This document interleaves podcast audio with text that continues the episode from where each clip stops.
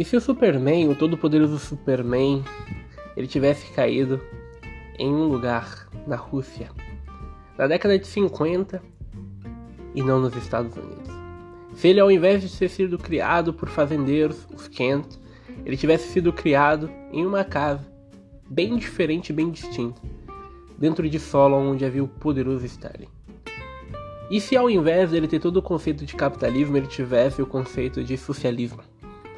É basicamente sobre isso que o Redson fala. Fala galera, espero que vocês estejam bem aqui. Quem está conversando com vocês é o Matheus.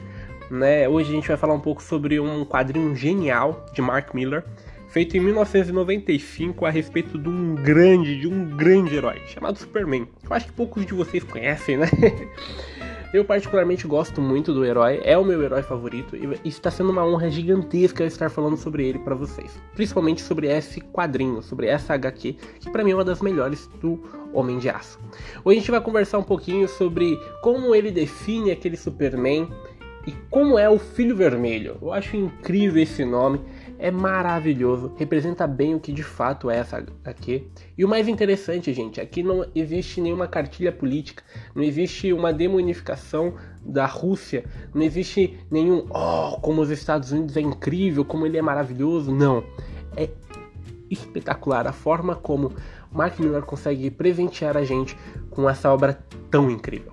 Bora falar um pouco sobre ela? Digamos que seria muito difícil de imaginar o Superman, um herói criado em 1938 com Joy Shuster e Jerry Siegel, se transformando em alguém socialista. Porque, querendo ou não, ele é a hegemonia de tudo aquilo que a gente acredita que é a soberania capitalista dos Estados Unidos. E é muito incrível o jeito como o Mark Miller brinca com isso. Ele não tira nenhum mérito, ele não reconhece algo como certo ou errado, ele simplesmente mostra uma história que é muito similar a um storyboard de um filme. Você está vendo um filme ali, com várias cores, cores com um tom meio acinzentado e de alguma maneira também com um nítido vermelho, que de fato é a bandeira que a gente está conversando aqui. E deixando bem claro, galera, que eu não estou aqui falando sobre política, não estou aqui falando sobre as certezas do socialismo, sobre as certezas do capitalismo, estou aqui falando sobre essa HQ. Então, se de alguma forma vocês interpretarem alguma convicção ou alguma interpretação de texto de uma maneira presunçosa da minha parte, peço perdão, beleza? Vamos lá, vamos conversar um pouquinho sobre essa obra? Bora, bora! Vamos lá. Como começa? Começa com o nosso amado Superman caindo em terras que não são as terras estadunidenses. São terras bem diferentes com um nítido tom vermelho. Superman ele começa a ser criado por uma família que tinha um coração diferente da família dos Kent, mas era uma família muito boa. A partir dos seus 10 anos começa a ser constatado que ele é um cara completamente diferente. Ele é o Superman. Ele começa através de uma ótima audição dentro ali das proximidades de sua escola e começa a mostrar às pessoas detalhes de que ele é um cara diferente. E então Stanley, nada bobo, começa a se questionar se poderia estar usando ele como uma arma. E não é que ele fez isso? é, Stanley fez isso.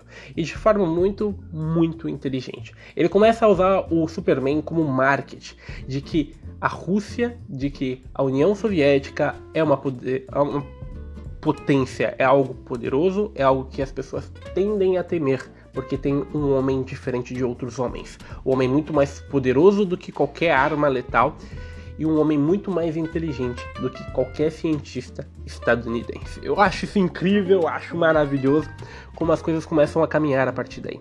O Superman ele não se vê como um homem político, um homem politizado, um homem que tem que falar sobre política, que tem que divulgar o socialismo. Ele é um cara que simplesmente quer fazer o bem e de várias formas, e é incrível. Dream começa a mostrar fatos como ele conversando com Sterling e ele ouvindo: Calma, calma, Sterling, calma. Eu estou ouvindo algo. E ele vai salvar a pessoa. E eu acho isso incrível. E dentro de todos os quadrinhos existem balões que geralmente eles são colocados com uma diagramação vermelha, né? Para falar, ó, é o Superman conversando. Eu acho isso muito legal. É uma forma notória de você entender quem é o Superman, o que o Superman tá fazendo e que ele é o narrador da história. A gente tá vendo tudo a partir do ponto de vista do Homem de Aço. E é legal demais. E aí a gente começa a ver ele tentando resolver os problemas do mundo e os Estados Unidos encarando ele como um problema. Aí a gente tem a grande aparição a grande aparição. Lex Luthor. Lex Luthor aparece como um homem que olha para o Superman e pensa: haha, se ele tivesse caído aqui nos Estados Unidos, ele seria meu amigo. e a gente sabe, né, como que essa história anda nos quadrinhos ali, né? A gente sabe bem como eles são muito amigos. E aí, voltando aqui ao nosso pensamento, Lex Luthor começa a criar uma forma de poder equiparar ou vencer o Superman da União Soviética. E então ele começa a fazer os seus aparatos. Lex Luthor em sua primeira aparição, aparece na cama com Lois Lane. Isso, amigos, começa o primeiro plot. Lois Lane é a esposa de Lex Luthor. Cara, é incrível o jeito como existe brincadeiras aqui com personalidades e o jeito como a gente começa a olhar esse quadrinho e falar, não, eu estou em terras diferentes, começa a partir desse cenário. É uma maneira muito, muito sutil de Mark Miller mostrar pra gente que a gente está numa história diferente, uma história independente do Homem de Aço. Então, Lex Luthor ele começa, né, a correr atrás, a fazer todas as suas peripécias e ele consegue até certo ponto ameaçar o Superman, só que com pouco êxito. E as pessoas começam a olhar com maus olhos todo o tempo em que o Lex Luthor tenta destruir o Superman. Após alguns anos, Sterling ele acaba morrendo. Ele acaba morrendo. Stalin para aquelas pessoas era um deus. Era uma forma diferente de um poder supremo. E quando ele morre, todo mundo quer que o Superman se transforme no governador, porque todos enxergam no Superman um super-homem que pode ajudar, um super-homem que pode fazer a diferença. E a gente consegue ver todos os problemas e os caos que estão surgindo, não apenas ali na União Soviética, mas em todo o mundo. E o Superman ele começa a ser sobrecarregado, até que, passados alguns anos, ele se torna uma real ameaça. Superman está ameaçado e ameaça também. Superman ele começa a ser um cara diferente e após alguns acontecimentos o Batman, que era filho de pais que eram anti-Superman, que foram mortos por um dos soldados, este Batman ele segue uma linha de pessoas que querem destruir o Superman. Até que isso atinge uma mulher que Superman se encantara e que era muito amiga dele, a Mulher Maravilha. O Batman ele consegue fazer um plano genial em que ele consegue colocar o nosso Homem de Aço contra a parede. Agora o nosso homem de aço está preso, fraco, apanhando do morcego. E o morcego ele consegue, até certo ponto, aprisionar Mulher Maravilha e Superman. Até que o Superman tem uma ideia e acaba destruindo todo o planejamento do morcego, que se mata. Cara, que cena pesada. E que cena bem feita. Há uma construção incrível aqui cessando todo o desespero e o jeito como a Mulher Maravilha fica após aquilo e a visão que ela tem agora do Superman muda.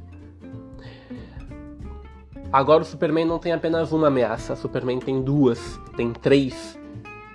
E Lex Luthor ali muito afim de destruir todo o império que poderia ser constituído a partir da imagem do Superman, ele começa a simplesmente elaborar um plano. Este plano é pegar o Lanterna Verde. Na época de 1948, cai uma nave espacial dentro dos Estados Unidos.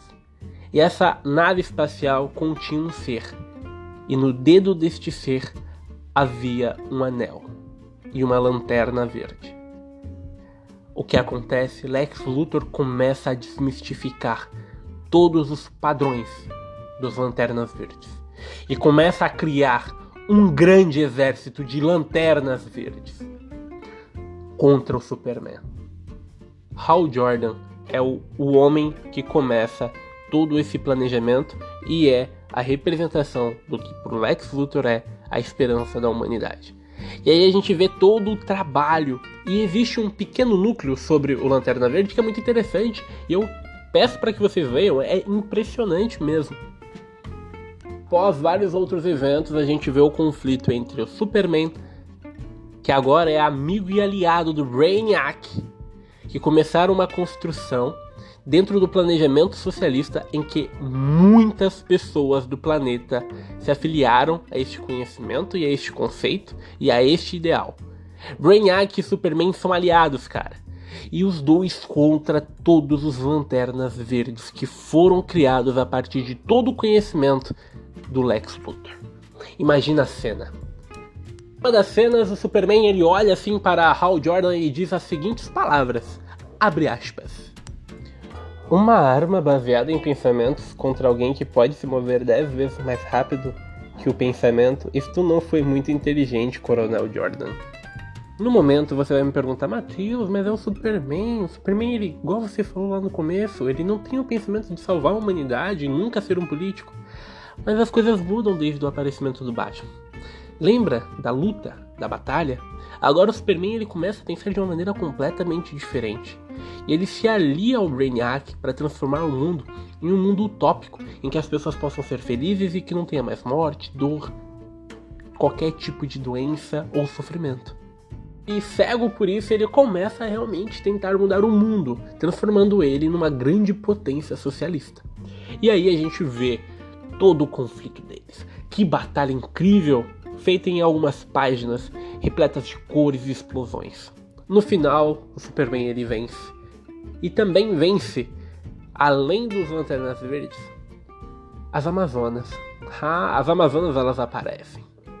Ele, quando olha para elas, começa a questionar, né? A Mulher Maravilha, por que tu estás aqui? Por que tu estás contra mim? E a gente vê a diferença. A gente vê que ela realmente começa a olhar para o Superman de uma maneira completamente diferente e começa a presenciar um homem arrogante que foi mudado pelo poder. E aí a gente começa a ver todo o conflito e o Superman também vence. Mas no final, após vários problemas que não estavam ali dentro do ideal do Superman, algo acontece. E após o reator de energia impulsionado pela mente brilhante de Brainiac ser simplesmente impulsionado a uma autoexplosão, após o Superman perceber que de fato o que ele estava fazendo não era legal, a gente percebe o Superman sendo super. O Superman ele simplesmente olha para si e fala: "Opa, eu tô errado". E graças à mente brilhante também de Lex Luthor, que simplesmente olha para o Superman e fala: "Você vai ter que jogar isso aqui longe, cara, porque isso aqui vai explodir, vai destruir o planeta". E ele corre, corre e passa para outra galáxia, para que a explosão ela não possa atingir o planeta Terra. E agora o mundo, sem Superman, sem Stalin, sem os presidentes dos Estados Unidos, sem Friedman no poder, apenas com Lex Luthor, o mundo se rende aos Estados Unidos. Começa um caos dentro da União Soviética barra Rússia, que simplesmente se rende ao capitalismo e a toda a cena egocêntrica de Lex Luthor. E o mundo começa a ser uma grande extensão do seu planejamento.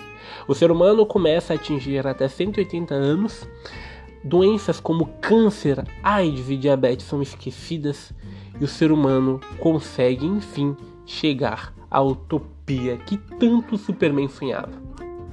Após muito tempo sem o Superman no mundo, a gente vê, após a despedida de Lex Luthor da humanidade, um encontro de Superman para com toda a região. E o olhar atento de Lois Lane para o fundo percebe um homem muito similar a ele, mas não o reconhece. Ou pelo menos é o que o, o nosso Homem de Aço acha. É isso, pessoal. Eu não vou falar o final, que é um plot twist incrível de explodir a cabeça e vocês vão realmente pensar: caraca, diferente, porque eu acho que vai ser uma experiência incrível para todos. Eu recomendo Superman Redson demais, porque realmente é uma das melhores obras do Homem de Aço. Mark Miller naquela época estava à flor da pele, desenvolvendo obras incríveis, e é um cara que a gente tem que respeitar. É isso, gente. Eu espero que vocês tenham gostado bastante da análise. Falando um pouco sobre a parte de ilustração.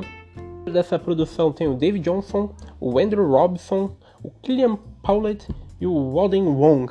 Essas são as pessoas que estão por trás de toda a parte de paleta de cores, de desenho, de coloração e de diagramação. Eu espero do fundo do meu coração que vocês tenham gostado bastante.